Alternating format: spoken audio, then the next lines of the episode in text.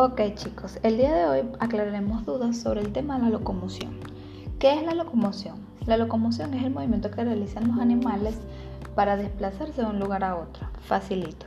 Todos tenemos un sistema de locomotor que nos permite movernos para buscar alimentos, huir de las amenazas y encontrar un lugar donde vivir. Las formas de locomoción en los animales se presentan en varias, que ya la pudimos ver, el día de hoy lo vamos a recordar. Podemos observar distintas formas de locomoción en los animales según las características de su sistema locomotor, de su estructura, entre esos patas, cuerpos, eh, dependiendo también del ambiente donde viven. Entre esas formas de locomoción tenemos el rectar.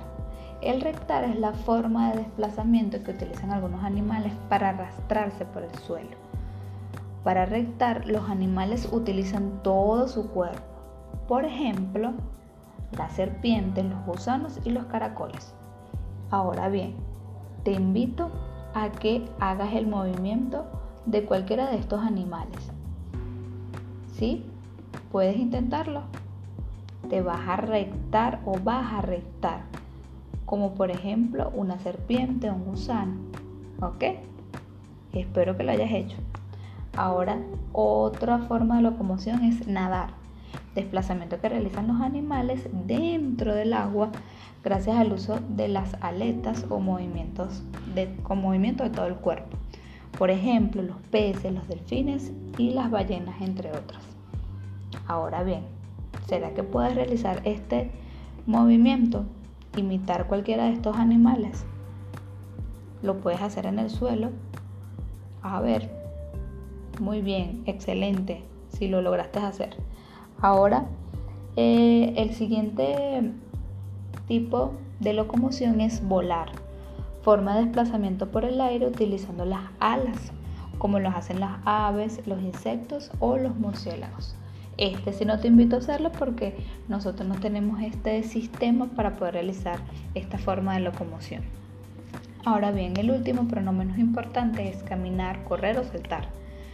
Eh, desplazamiento de algunos animales sobre el suelo usando sus patas o piernas.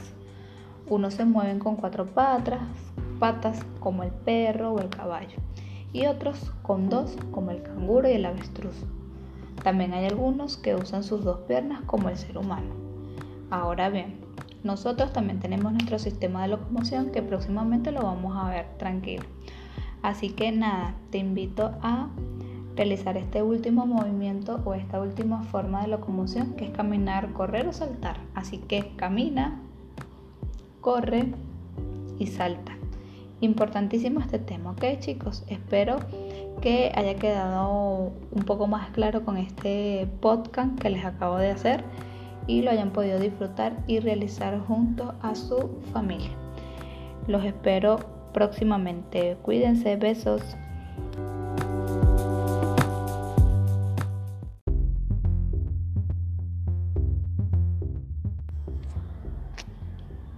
Ok chicos, el día de hoy hablaremos sobre deberes y derechos de niños y niñas, ¿sí? sus deberes y sus derechos. La alimentación es un derecho vital para cada individuo. Si nos alimentamos bien, estaremos preparados y preparadas para realizar nuestras actividades diarias. Además del derecho a la alimentación, ¿cuáles crees que son tus derechos? A ver, pensemos un momento. Ok. La Declaración de los Derechos del Niño. Hace muchos años, los niños y las niñas no contaban con las leyes especiales que establecieron sus derechos. Fue en 1959 cuando la Organización de las Naciones Unidas, ONU, aprobó la Declaración de los Derechos del Niño. Desde entonces, los niños y las niñas del mundo comenzaron a contar con leyes que lo protegen contra el hombre la pobreza, las guerras y otros problemas. La Convención de los Derechos del Niño. En noviembre de 1989 se aprobó en la ONU la Convención de los Derechos del Niño. Los países que participaron en esta convención, entre ellos Venezuela, decidieron crear leyes con la finalidad de hacer cumplir los derechos de los niños y las niñas. Algunos de los derechos que se establecieron en esa convención fueron, escuchen atentamente, tener una alimentación adecuada y un lugar donde vivir, asistir a la escuela y recibir atención médica gratuita, ser protegidos y protegidas contra el abandono y el maltrato, jugar y vivir en un ambiente en paz.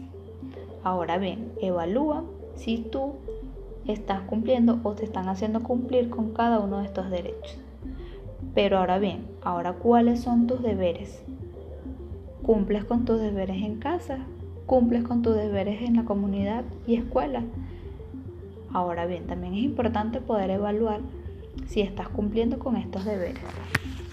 Entre algunos de los deberes que puedo mencionar que tú debes cumplir es ayudar en las tareas del hogar y conservar el ambiente, entre otros.